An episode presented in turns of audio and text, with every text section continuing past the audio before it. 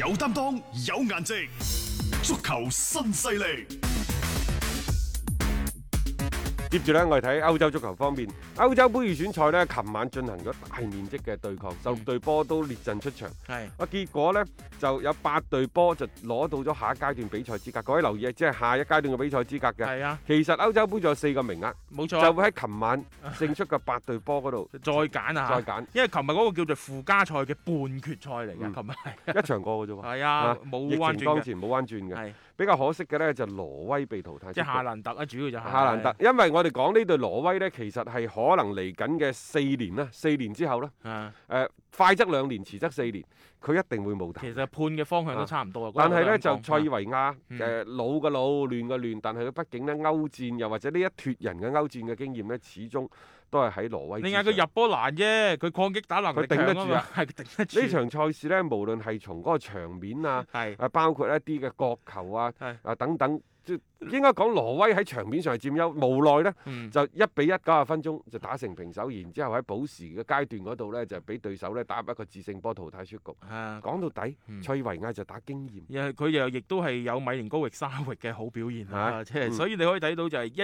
啲嘅經驗同埋喺關鍵時刻嘅發揮咧，啊係要浸淫㗎，呢啲真係冇辦法㗎嚇。咁啊，另一方面呢，就以色列就零比零喺九十分鐘嘅賽事，包括後尾加時賽嗰度都係同蘇格蘭打成平手。嗯去到點球大戰嗰陣時，嗯沙希域一腳將個波踢飛咗，最終呢導致以色列係就被淘汰出局。喺沙希域射波嗰刻，可能富力靈魂附體，令到佢一個波炒到個波底，然之後將個波呢一飛沖天，直接呢就射鬼咗走咗。啊 OK，即係一腳射上山崗啊！ 啊，呢、個就即係琴日以色列嗰邊亦都冇辦法係再進一步啦。蘇格蘭啊呢係攞到呢一個嘅晉級嘅資格嘅，咁啊包括埋仲有啲咩冰島啊，另外咩匈牙利啊、斯洛伐克啊嗰啲呢，都係能夠係晉級嘅。北愛爾蘭係贏咗呢一個嘅波克啦，咁另外格魯吉亞啊以及北馬其頓呢，係進入到下階段係嘅啊。嗯嗱，而家係咁嘅，接住落嚟嗰四隊波喺邊度產生呢？匈牙利同冰島嗯，肯定有一隊啦。係老實講，呢兩隊我都唔中意。都唔中意 啊，塞爾維亞同蘇格蘭嚇就肯定有一隊。係老實講，兩隊邊隊入我都冇咩感覺。嗯斯洛伐克對北愛，嗱我有傾向嘅，係我中意斯洛伐克斯，洛伐克係嘛？我中只係中意啫嚇，係係因為班波個衝擊力更加強。係格魯吉亞對馬其頓，誒，北馬其頓，誒北馬我就肯定中意北馬其頓嘅。我都係啊，北馬其頓踢得唔錯嘅呢隊波，俾個機會等佢哋喺歐洲杯嘅舞台上面展現下自己啊嘛。呢我啊格奧吉亞送上門嘅啫，嗯我認為係咁樣樣嚇、即係反正就即係呢、個誒、呃、決賽附加賽嘅決賽啦，就呢四場波啊踢完就有四個名額產生，就會進入到最終嘅歐洲嗯杯嘅決賽圈嘅。咁啊，另外呢，琴晚喺歐洲杯進行嘅同時，仲有好多場嘅熱身賽嘅，嗯包括英格蘭喺誒温布利球場呢，就同威爾士打場打一場熱身賽。嗯，啊，最終嘅話呢，就哇，係都好3比0多嗰啲啊好多咩喎，卡華特利雲、啊高迪、啊阿丹尼恩斯等等，呢啲都係國家隊處子秀，係啊，佢並哋且一人入一個波嘛。並且入波最嘅，終呢，就幫助英格蘭國家隊三比零擊敗咗威爾士。係啊嗱，而家呢隊波呢，佢琴日出陣嗰啲人啊，包括呢就係祖爾高美斯啦。啊高迪啊、啊米高堅尼啊，啊佢呢啲都係即係我哋認為喺二線當中，二線英格蘭啲二線球員當中係拔尖嗰一嗰一脱冇錯。啊。米高堅尼呢啊啲早就應該入英格蘭國家隊㗎啦，係係啊咪？呢啲好就算波嘅唔打主力，嗯唔打首發，嗯佢都可以打個替補。嗯我始終都係嗰句，你話米高堅尼好定係呢一個嘅阿嗯邊個馬馬古古尼尼好啊， 米高堅尼好啊， 我舉手好？啊，係 啊，米高堅尼喂，各位曼聯青訓㗎，所以我都話你揀中衞，你揀邊個中衞點樣揀？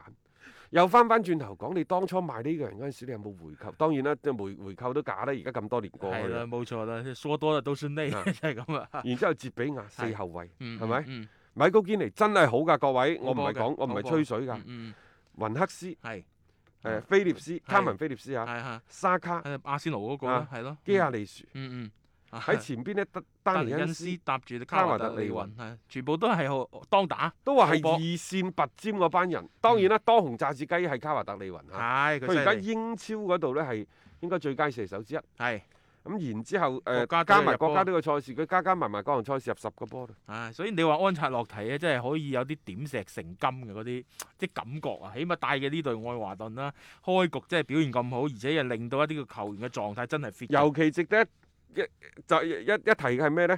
就係、卡華特利雲係第一次入選國家隊，係並且呢，就係、佢第一腳射門 就入波啦，就入波啦。啊！呢啲咪自帶嗰啲即係好運屬性咯嚇，即係呢啲係咪咁你咧嚇？唔知係啦啊，嚇。係啊。即係嚟緊咧，其實英格蘭國家隊咧多一啲咁樣樣嘅球員喺度咧，其實係好事嚟嘅。即係對於佢哋嘅未來嘅發展，你唔好淨係快樂男生史特靈，又唔係下下都夏利卡嚟噶嘛。你多一啲其他嘅人選嘅誒、呃即係選擇對嗯呢場賽事可喜可賀嘅就係有數據統計以嚟，一九六三年六月以嚟啊嚇，第一次有三名球員喺同一場英格蘭國家隊嘅賽事當中打入咗佢哋喺國家隊嘅處子入球。係啊，呢、個好好事難嚟㗎好事嚟㗎，即係證明即係啲新人嚟到，仲要有好嘅表現。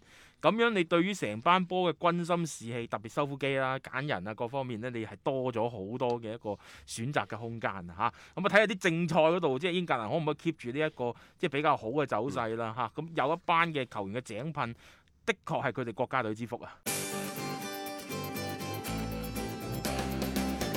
足球新勢力，味道好到極。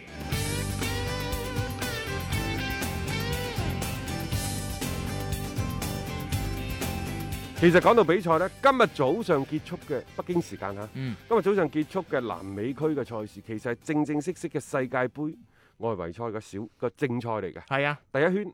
咁啊結果嘅話呢，就誒、呃、嗯該贏嗰啲波都贏晒。冇咩話缺席啦。 該入嗰啲波嗰啲球員都入晒。誒、即係例如好似烏拉圭咁啊， 2-1二比一啦，蘇亞雷而斯智利啊，啊蘇亞雷斯又有入波入入。波啊，係啦，咁另外呢，就美斯率領嘅阿根廷國家隊呢，就一比 零緊緊緊啊緊熟一比就零擊，敗咗厄瓜多爾。嗱咁嘅美斯之前已經講咗㗎啦，係佢可能會將更加多嘅精力放喺阿根廷國家隊嘅賽事當中。各位，嗯佢已經三十三歲㗎啦，嗯更加多嘅精力放喺國家隊嘅賽事當中，亦就話佢會唔會因就翻國家隊嘅比賽？嗯尤其係國家隊比賽來臨之前，佢會係將嗰啲所謂嘅調整啊個重點放係啊，喺放咗國國家家隊隊好正常啫，因為我想衝擊一下嚟緊嘅大賽，誒、攞一次你冠哋軍，成日都話我冇呢一個冠軍名 啊嘛，國家隊真係甚至乎佢可能會唔會將更加多嘅心思放咗喺國家隊嗰度？都正常嘅。今次你睇佢翻去好爽㗎，嗌埋啲隊友喂坐私人飛機，自己嘅哦唔冚聲咁翻到去集中。係嘛？然後就備戰㗎啦。今朝早亦都係佢嘅策應，然後俾咗奧金波斯，即係西維爾嘅前鋒，啊啊搏到點球，美斯親自操刀搞掂，就一比零嘅啫，成場波嚇。即係可能過去喺巴塞嗰種嘅情況呢，啊又或者嗰種魚水之歡呢，嚇今時今日就唔可能再有啦。嚇啊！有嘅都係面和心不和嘅啫，我可以同你咁講啊埋係。，即係贏住波嘅時候，咪好地地咯。但係會唔會？就係阿根廷國家隊嗰度，即係嗯美斯自己都有意識咁樣嗯去營造咁嘅氛圍？我哋不得而知啊嗯。但係如果話以前係俱樂部為主，國家隊為輔，嗯，咁而家呢就可能調轉過嚟啦。調整下咯，啊我覺得合理㗎。即係以佢而家咁嘅年紀嚟講，我有一啲側重點，好正常啫。喺俱樂部其實名成利就啦，所有嘅一啲錦標，甚至乎你金球獎我都攞到咁多座啦。咁既然係咁，我到最後嘅職業生涯嘅尾段，我衝擊一下一啲嘅國家隊嘅榮譽，我覺得係正常啊不咯。過佢哋呢，南美區嘅世界盃外圍賽呢，就水蛇春咁啱長啱開始嘅，打㗎咋，今佢日第一打輪咋。我同大家講，佢要打兩年嘅。係啊係啊，未有攞到嗰、個啊，即係二零二二年嘅世界盃啊，所以咧就繼續啦，大家睇睇啦，嚟緊都仲會有比嗯第一賽。輪嘅賽事呢，就叫做過得去啦嚇，係有辣有唔辣，但係該贏嗰啲波呢都贏晒啦。係咁去到聽日早上呢，巴西就會出嚟咯喎。係啊啊，巴西咧就會係即係對對住玻利維亞玻利維亞，即係對玻利維亞老實講，嗯佢如果喺主場呢，啊係就惡啲就個惡啲，個都腳軟嘅。係啊 但係如果落到平原，兩回事老實啊。講，玻利維亞嗰個所謂嘅世界嘅排名啊，啊比中國高最多高十位嘅咋，係啊唔會高好多嘅。人哋話虎落平原，平陽被犬欺，佢仲要唔係虎， 佢而家仲要冇咗個啊高原嘅優勢。聽日呢，有兩場賽事，嗱今時今日嘅哥倫比亞可能好打過智利啊！啊係啊各。位，因為智利嗰班啊老啦，晒，殘全部晒老鬼啦，殘晒㗎啦而家哥倫比亞你詹士、洛迪古斯等等嗰啲啊又翻翻晒嚟㗎啊啦。包括但係佢聽日對手都好強啊，委內瑞拉唔錯㗎。不過冇朗不頓啦過今次朗頓呢，嗱人哋真係打世界盃外圍賽。啊，但係國際足聯亦都講咗啦，即係係真係唔俾你打你啊就即係你俱要樂隔部可離以咁唔多日放嘅嘅話，唔放就唔放㗎啦。所以佢係冇翻到國家隊報道㗎嚇，今次嚇啊巴西呢，老實講，其實呢十年八載啊，真係缺少咗啲好有靈氣嘅嗯球員。即係個個都係打鐵啊、實而木不華為主。嗯你話佢真係好好咩？呢班波即係總之，曾經嘅五星巴西喺今時今日，你會覺得佢缺少咗星味，係冇咗冇咗明星壓陣嘅巴西，仲叫巴西即係咩？樸實咗好多。係啊，你諗下佢而家咩人呢？卡斯米路、啊古天奴、嚇、洛迪高、高斯、係啦，係咯，即係你謝謝薩斯咯，前啊邊嗰理察列神啊啊係咯，古古天奴咯，即係呢啲咯。後啊，仲有啊嗰個咩泰利 斯、啊泰利斯即係個左後衞啊啊，係曼聯嗰個嘛，新過嚟噶嘛，阿啊尼馬都係啊嘅，泰亞高 斯華，啊艾利神碧卡啦， 即係你數下數下，其實都一紮熟悉嘅球員嘅。但係你話呢啲就係星光熠熠，即係同以前嘅巴西爭得遠爭得遠啦。嗰陣時咩三 R 年代啊嗯，啊白必圖、羅馬里奧嗰陣時，哇！即係大家數如數家珍嘅。但係而家你再睇翻呢一批人，就算尼馬啊，都大家都覺得佢同球王級別係有距離㗎嘛。但係話尼馬個背脊可能有啲傷應該喎，上唔到。嗯聽日唔聽聽日上唔到嘅。係啊，即係好麻煩咯。而家咁就即係可能一隊，即係一隊相對平庸嘅巴西隊嗱出嚟。咁樣啊嗯，今時今日呢隊阿根廷呢，可能你唔係咁熟嘅啫，嗯因為佢真真正正歐洲翻去阿根廷打波嘅球員唔多，係但係呢隊巴西呢，就多好多啦。係佢佢喺球隊當中有一半嘅人嗯係嚟自